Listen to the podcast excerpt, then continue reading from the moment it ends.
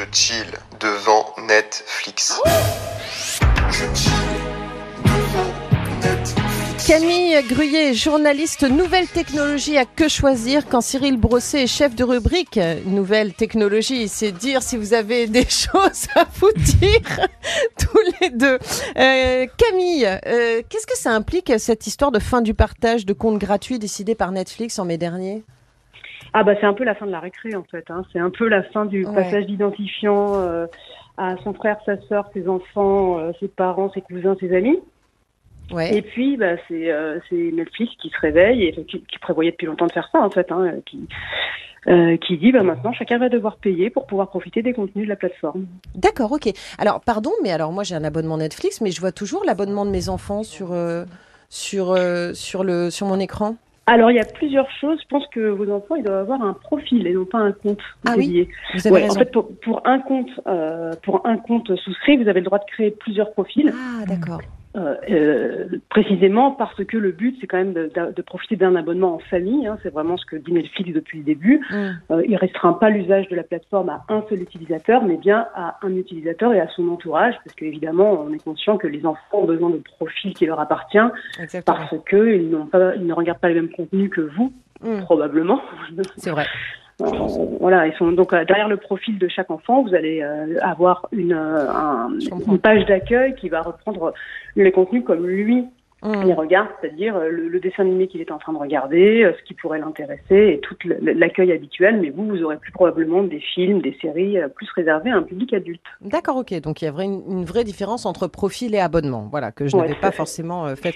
Vous êtes plusieurs euh, sur vos Moi, moi, je les suis. bah, c'est ça que je comprends pas bien, c'est que moi aussi, je suis squatteur. d'un- Donc j'ai un profil du, du, du compte d'une amie. Ouais. Et donc, est-ce qu'ils ils vont reconnaître l'adresse HP Est-ce que, est-ce que je vais être euh, virée ou pas?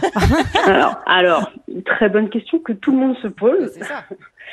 Et ben, ça- si c'est pas encore arrivé, ça va arriver. En tout cas, on va pas couper l'accès. Netflix euh, a décidé de jouer la manière douce hein, et va pas subitement couper parce que parce que ce serait pas se rendre très populaire que de faire ça. Déjà qu'il faut qu'il y aille sur des œufs parce que dire aux gens que ici que la fin de la il faut déjà faire passer le message en douceur. Donc il coupera personne. Par contre, tout le monde, que ce soit l'abonné officiel ou alors les, les abonnés squatteurs, comme vous disiez Angèle, eux, ils vont recevoir des messages un premier message qui va leur dire Oh, il semblerait que quelqu'un utilise votre compte. Êtes-vous au courant? Et puis euh, quelques semaines plus tard, Oh, mais on vous avait prévenu. Vous êtes sûr Vous avez vu qu'il y avait des gens qui venaient regarder euh, Netflix avec vos C'est ce qui t'attend, ça. hein. Bon, bon, Nous tous, hein, je crois, on va on va pas faire semblant. Et un Et jour, puis, quick. Et, et le, et le squatter, lui aussi, de- sur son écran de, de, de télé ou de, ou de smartphone ou de tablette où il regarde Netflix, il va avoir un petit message. Dis donc, il semblerait que vous n'ayez pas vos identifiants à vous. Voilà, donc, il tourne ça bien, euh, à la manière douce, encore une fois. Et puis, bon, un jour ou l'autre, euh, en fait, Netflix, il, il parie sur euh, l'usure un peu. Il- Oui, euh, on, peut, on, peut, on peut supprimer le message, euh, passer et puis continuer, mais à un moment donné, euh, moi, si on me squatte mon abonnement, enfin que j'ai partagé euh, en toute confiance, hein, Mhm. mais si on me squatte et qu'on et qu'on me menace à chaque fois d'avoir des frais supplémentaires, il y a un moment donné, je vais en avoir un peu marre. À chaque fois que j'allume Netflix, il va y avoir un message qui, me- qui me fait un peu peur, entre guillemets, enfin, qui, en tout cas qui me mena- menace. Vous voyez le truc, quoi. De, on On n'a jamais envie, à chaque fois qu'on allume son, son Netflix pour se détendre, d'avoir un message attention, vous allez devoir payer plus, attention, on vous squatte, attention. Bon, en fait, Netflix espère que chacun va se prendre son abonnement, euh, mais il a mis quand même une, une solution un peu palliative à ça pour que les squatteurs payent moins cher. Euh, Il y a une, une solution à ça dont on parle de plus en plus maintenant, ce sont les sites de partage de connexion. C'est quoi et est-ce que c'est légal? Alors, c'est des sites, des plateformes qui se mettent entre l'abonné officiel du compte et euh, bah, des, des gens qui ne le connaissent pas, à de l'autre côté du site internet, et qui souhaitent souscrire à, à un abonnement partagé. Donc, il y en a un, un qui met à disposition son abonnement et d'autres derrière bah, qui peuvent souscrire en partageant le même abonnement avec un nombre de- de- de- d'utilisateurs qui correspond évidemment au nombre maximum euh, de, profils, si vous voulez, qu'il a dans son propre compte. D'accord, donc ça veut dire que si moi, tout à coup, j'ai de la place euh, sur mon compte à partager, je peux proposer à Angèle, à travers donc ce euh, site de partage de connexion, de venir profiter de la place que j'ai sur mon abonnement, c'est ça? C'est exactement ça. Donc ça vous fait, si vous voulez, une plateforme euh, euh, de mise en relation. Ça ne veut pas dire que c'est autorisé. Alors voilà, c'est pas légal. Alors, on peut pas dire que c'est pas légal parce que évidemment ils sont ils sont malins ces sites et puis et puis leur concept est intéressant. Hein, je remets pas en cause ça, mais en fait ils se présentent pas comme un comme un site de partage officiel, mais ils, officiellement ils se ils se présentent comme un agent prestataire de services de paiement. Ça veut dire quoi? Ça veut dire que dans ces conditions générales, si vous les lisez, ce que nous avons tous fait bien évidemment, euh, et ben, il va préciser que, euh, ben, que c'est vous qui êtes responsable en fait et que, et que c'est vous qui vous engagez à respecter les conditions d'utilisation du service que vous partagez.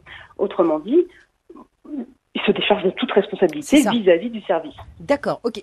Mais alors, combien ça. Hum, alors, d'abord, qu'est-ce qu'on y trouve? Alors, bah, vous allez trouver bien évidemment des sites de, de SVOD, hein, de vidéos à la demande, mmh. comme Netflix, comme Amazon Prime, comme Disney Plus et autres. Mais vous allez aussi trouver euh, des plateformes de jeux vidéo, euh, des plateformes de partage de presse, par exemple, de presse euh, numérique. Mmh. vous aurez aussi de la musique, du, streaming, tous les contenus finalement qui demandent un, un compte. D'accord, ok.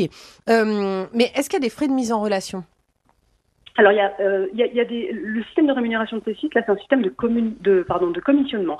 C'est-à-dire que euh, l'abonné euh, partage un abonnement à 15 euros, mettons, il décide de le partager avec trois personnes, eh ben, ce sera 15 euros divisé par trois pour chacun. Mais en réalité, lui, il va appliquer une commission sur, sur chaque abonné, sur chaque voilà, sur chaque abonnement officiel et sur chaque abonné qui souscrit au partage de, de, de, de l'abonnement.